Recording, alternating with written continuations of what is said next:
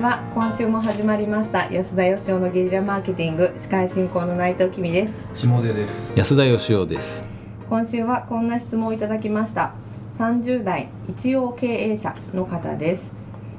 私は知的障害者に重点を置いた介護事業を営んでいるのですが私たち介護事業者は介護給付費を市町村に請求しているいわば公共事業をやっています。国は財源がやばいので毎年度事業者がやりにくくなる制度改正を繰り返してきています。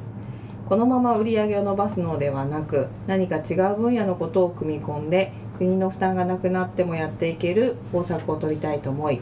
最近特別支援学校の授業に介護福祉士のスタッフをス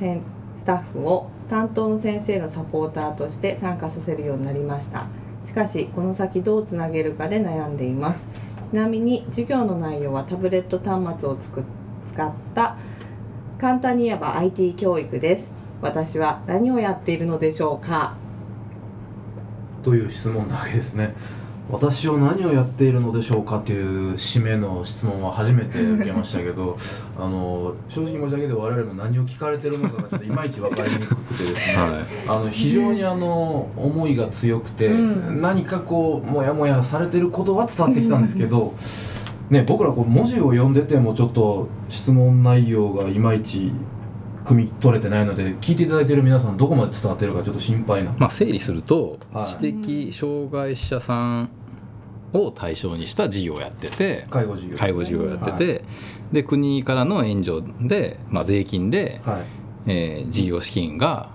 賄ってる状態なんで、はいはい。その国からお金もらわなくてもやっていけるようになりたいと。うん。そうですね。いうことですね。はい、でまあ何か最近新しい取り組みをされてるようですが、うん。それが果たしてその未来にちゃんとつながってるのかどうか不安であると、うんうん。まあ、いうようなことなのかなとは思うんですけれども、うん。私のやってることは正しいんでしょうかっていうことですかね。そうですね。そうちょまあ自問自答の状態でうん。ご連絡いただいてるっていう感じだとは思うんですけれども、うん、まあでもその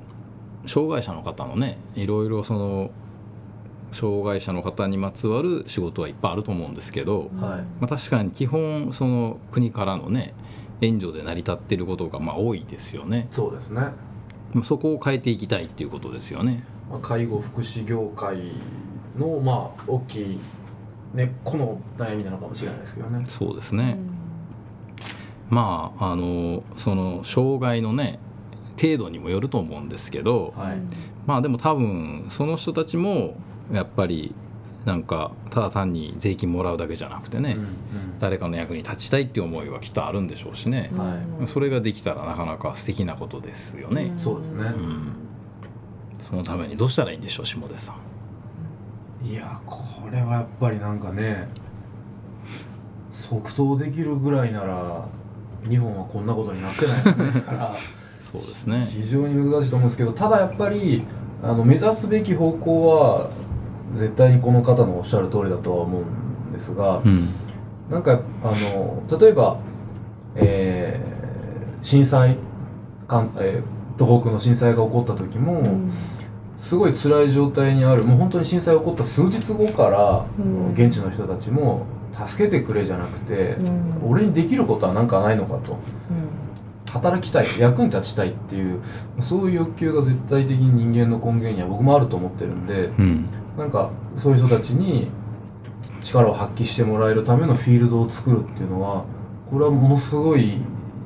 難しいですけど意義あることだとは思いますね。そうですよね、はい、じゃあどうすれば実現できるかっていうのは僕の中に全然答えなんかないですけど、まあ、僕もそのそういう知的障害ある方を相手にビジネスとかですね、うんやったことがないんで、はいそういう意味ではちゃんとしたアドバイスはできないんですけどでもし自分だったらと考えたらですね、まあ、もしその人たちをなんか助けてあげるっていう発想じゃなくて一緒になってなんか世の中に役に立つことをしようよっていううん発想で考えるんだったら多分知的障害者ってこう一括りにしないでいろんな人がいると思うんですよ。そうですね。障害があるっていうのは共通項かもしれないですけど、うん。なんか絵を描くのがうまい子とか、なんかすごい音楽が好きな子とかすごい明るい子とかはいはいはい。多分いろんな人がいると思うんですよね。そうですね。で一人一人に多分あの目を向けないといけないんじゃないかと思うんですよ。あでそもそもあの仕事の始まりはそういうもんだったと思うんですよね。あのものすごい昔の話ですけどね、力が強い人が力仕事やってで力が弱いんだけど、えー裁縫はできるみたいな人が裁縫やったりとか料理が好きな人が料理やったりとか、まあ、つまり自分がすごい得意なことをやってあげて誰かの役に立つと。あはい。でその代わり自分が得意じゃないことを誰かにそれが得意な人に助けてもらってでお礼言うと。はい。それが多分昔の仕事の始まりででその頃は多分仕事っていうのはものすごい楽しかったと思うんですよね。今はなんかどちらかというとその得意なことをやるっていうよりは給料もらって言われたことをやるのが仕事っていう感じになってるじゃないですか。でその報酬がなんか自分の苦手なことをやってもらったりとかやってあげたことに対する感謝っていうよりは会社からの給料みたいになっちゃってるわけで。で誰かのためっていうのがあんまないような気がして最近ね。会社のためとか利益のためっていう。そこら辺がなんかちょっと変わってきたんだと思うんですけどだからもうちょっとこう太古の仕事に帰った方がいいような気がするんですよ。もうそれはもう社会全体として。そう。だからもうお金とかその利益とかっていうことをちょっと置いといて目の前にいるこの子はどういう人のどういう役に立ったら立てる可能性あるんだろうかっていうのを一人一人考えてみるっていう。うん。それがすごく大事な気がしますね。なるほどね。でもきっと知的障害がある方なんでその決定的に欠落してるもんがあると思うんですよ。なるほだからその力強いけどちょっと不器用っていう程度のもんじゃなくて、はい。その不器用の部分がものすごくマイナスが大きいんだと思うんですよね。どうんうん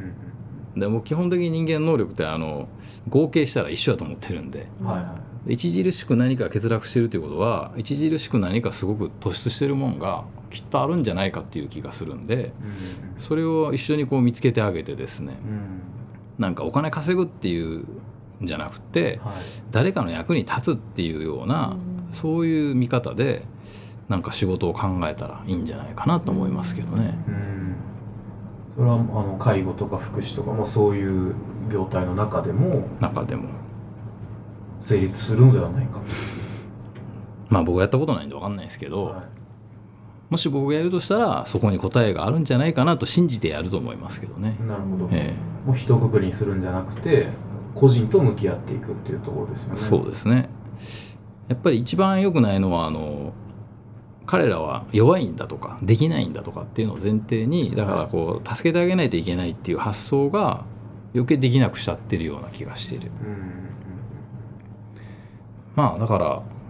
何にもかもできないっていうわけじゃないと思うんで。うんはい。まあそれがだから仕事になるのかとかお金になるのかとかっていう発想を捨ててしまえばですねなんかニコニコしてるだけですごい素敵だとかですね。は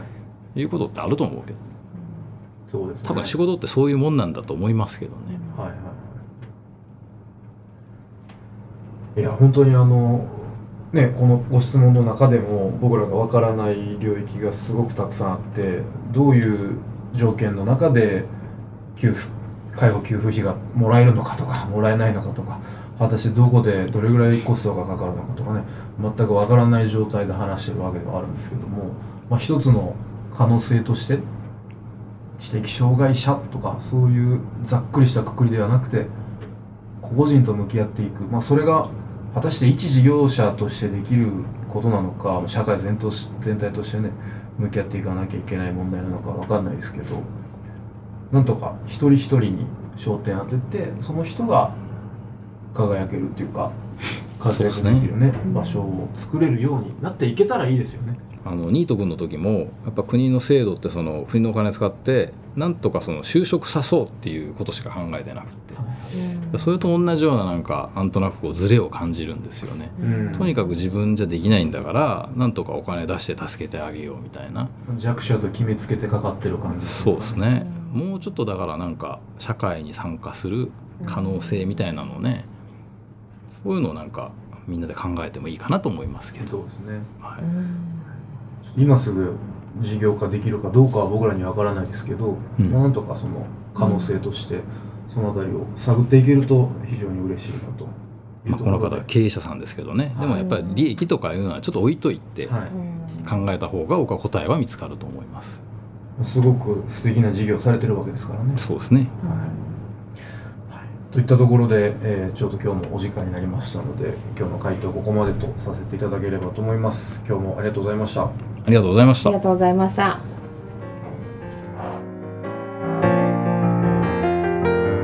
安田義雄への講演依頼とゲリラブランディングのご相談は安田義雄 .com のお問い合わせフォームよりご連絡ください。